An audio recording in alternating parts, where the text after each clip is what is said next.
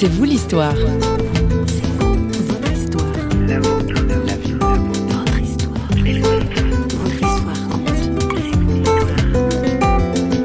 Là où ça, s'est un petit peu, euh, un peu beaucoup même effondré, ça a été au moment de la séparation de mes parents pour des raisons vraiment douloureuses, dont tout le monde à l'église en fait avait connaissance de mes yeux d'adolescence, c'était quelque chose que je ne pouvais pas euh, comprendre et qui remettait tout en cause en fait l'image que j'avais de la foi chrétienne, du témoignage et euh, de la vie d'église en fait. Donc j'ai pu voulu entendre parler de l'église pendant de longues années.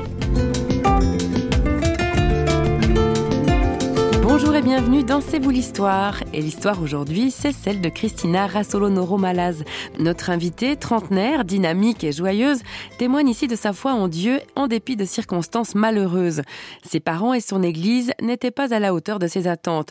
Pour C'est vous l'histoire, notre invitée tire les leçons d'une mise à l'épreuve. Christina répond aux questions affûtées de notre journaliste François Sergi.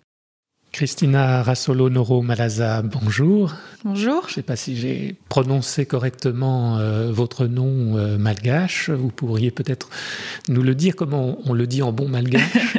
en bon malgache, je vais essayer de le dire correctement pour pas faire honte à mes parents. Rassol Noro Malaz. Voilà. Malgache, mais né à Marseille. Voilà, je suis née à Marseille. Euh, j'ai grandi un peu à Valenciennes, un peu en Guyane et essentiellement à La Réunion.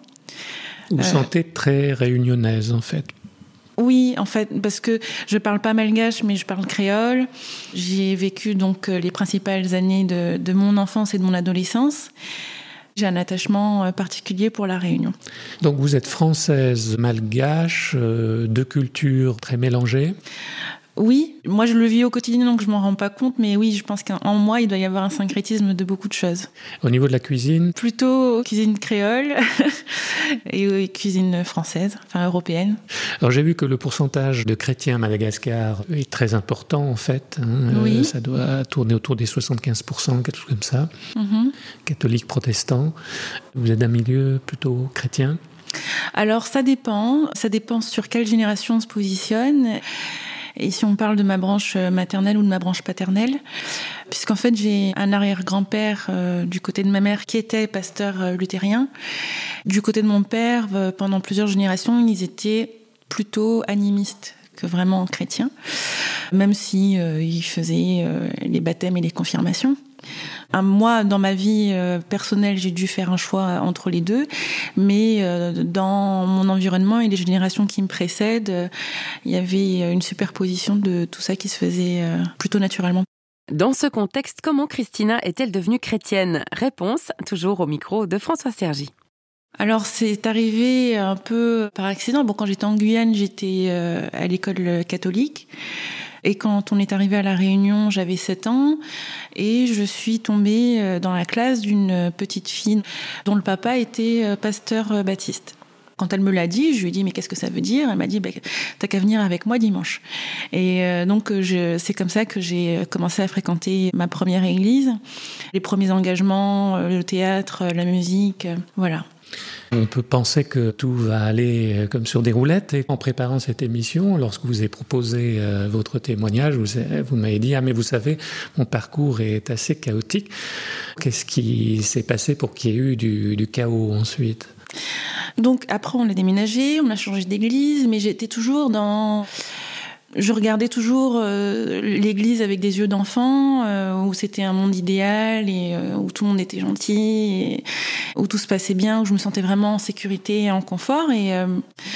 Malheureusement, il y a eu des événements euh, familiaux qui ont un peu euh, ébranlé tout ça. Alors bon, mon père de fil en aiguille est passé de l'animisme à, un christianisme plus prononcé, à des engagements euh, dans l'Église plus prononcés aussi. Mes parents avaient décidé de se marier religieusement quand j'avais 13 ans.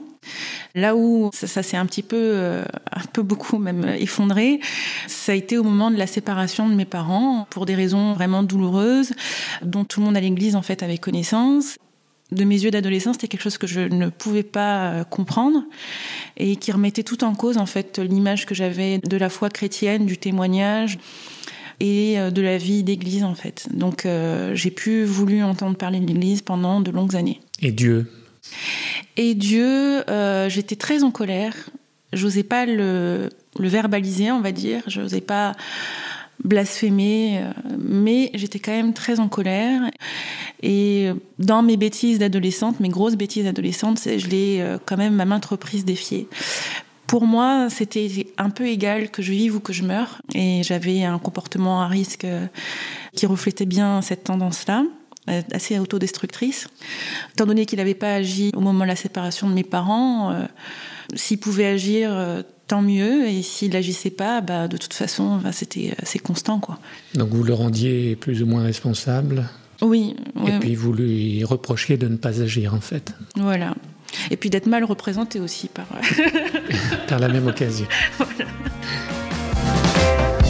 Enlève la paille dans tes yeux avant de voir celle des autres. Cette attitude me gêne un peu certains se prennent pour Dieu. Cette hypocrisie, j'en ai assez. Ce vouloir paraître ne peut plus passer. Je recherche du vrai, des gens imparfaits qui se souviennent de ce qu'ils étaient.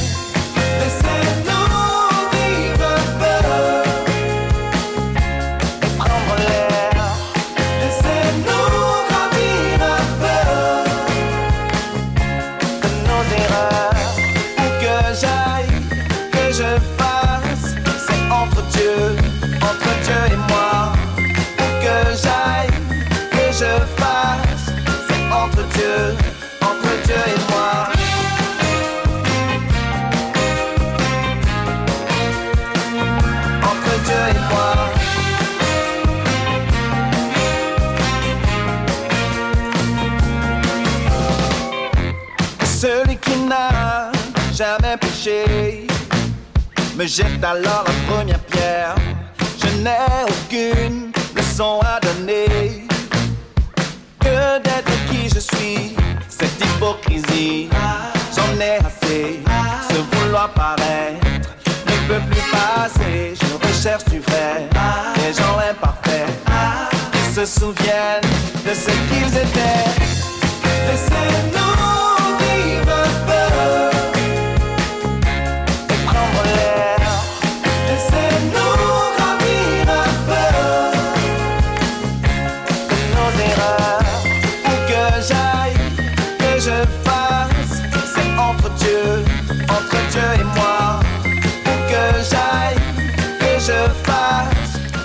Est-ce que vous allez vous raccrocher finalement à Dieu, faire un retour, un comeback? Mon père a, beaucoup euh, contribué en fait. Euh, il a fait des efforts pour qu'on se réconcilie, m'a demandé pardon. Et puis on est allé ensemble euh, à Madagascar et donc j'ai une tante qui est très très très engagée, qui m'a vu venir, qui a vu que j'avais de très très très lourds bagages avec moi, qui a pris le temps de me parler, de me dire que ce qui s'était passé dans ma famille, dans le couple de mes parents, était juste inacceptable. Mais euh, voilà, que ça c'était euh, la vie d'adulte, la vie, l'histoire amoureuse de mes parents, mais que Dieu n'y était pour rien. Et que bien au contraire, Dieu n'avait jamais cessé de m'aimer. Et là, j'ai fondu en larmes. Enfin voilà, elle avait ouvert sa Bible, elle avait lu Isaïe 41. C'est le verset qui dit, euh, où Dieu dit, euh, tu as du prix à mes yeux et je t'aime. Et euh, c'est quelque chose que j'avais complètement perdu de vue, que je pouvais plus entendre, et tout d'un coup qui redevenait audible. Parce que Dieu, enfant, vous saviez que c'était un Dieu d'amour. Oui, en fait, c'était un Dieu d'amour tant que tout allait bien.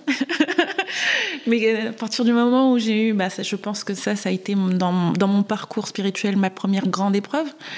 À partir du moment où les épreuves arrivent, euh, on n'est plus sûr de rien. Tout d'un mm. coup, euh, euh, c'est plus tout à fait un dieu d'amour. C'est mais, mais, pourquoi tu bouges pas? Pourquoi tu fais rien? Pourquoi tu prends tant de temps? Et donc là, tu m'as mis à l'épreuve. Bah, moi aussi, je te mets à l'épreuve. c'est ça aussi. Hein, C'était un peu ça. Quand vous avez défié Dieu. Oui, ouais. ouais, C'était un peu ça.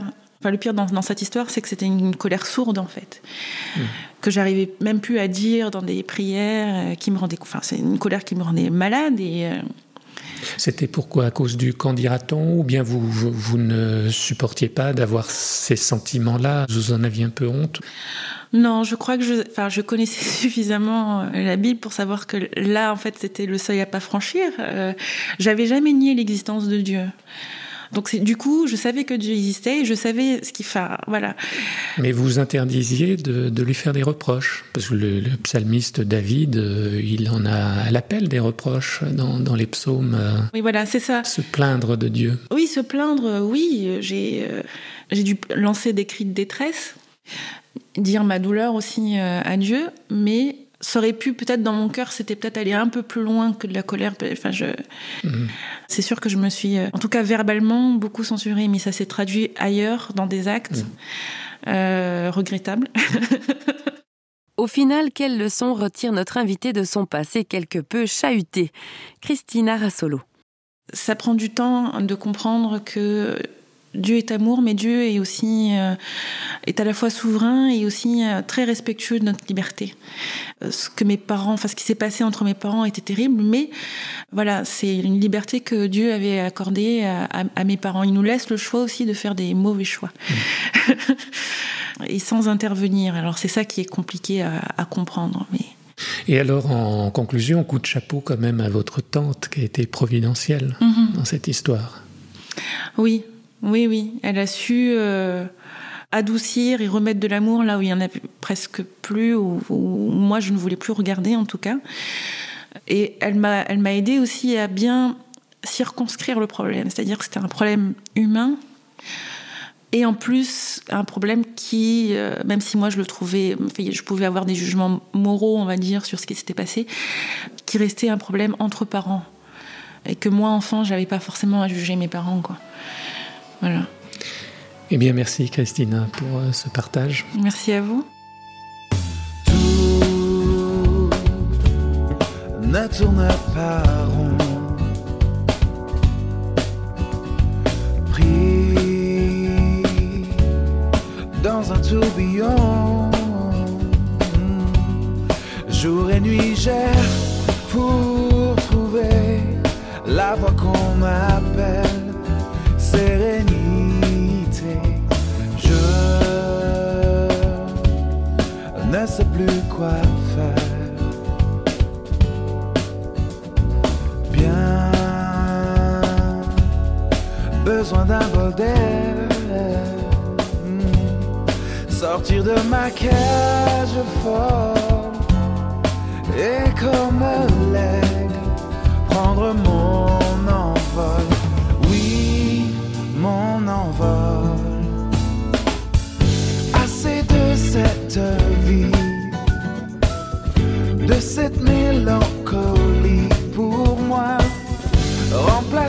Remplacer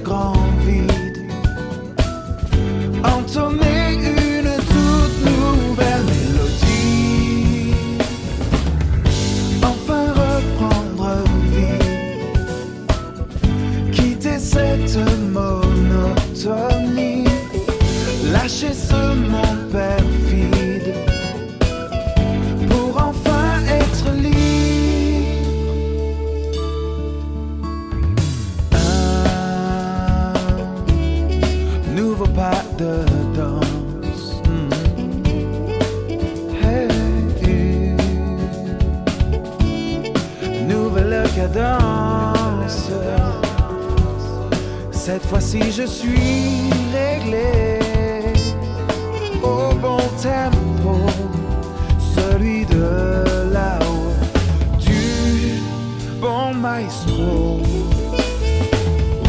Assez de cette vie, de cette mélancolie pour moi, remplacer ce grand vide, entonner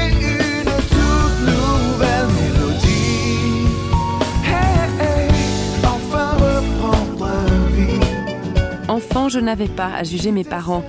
Cette parole forte de notre invitée Christina Rassolo vous a donné envie de réagir. Une question N'hésitez pas à revenir sur notre site parole.fm ou alors rejoignez-nous sur les réseaux sociaux. Merci d'avoir été avec nous et moi je vous dis à très vite ainsi que toute l'équipe de Radio Réveil qui a préparé cette émission. Ciao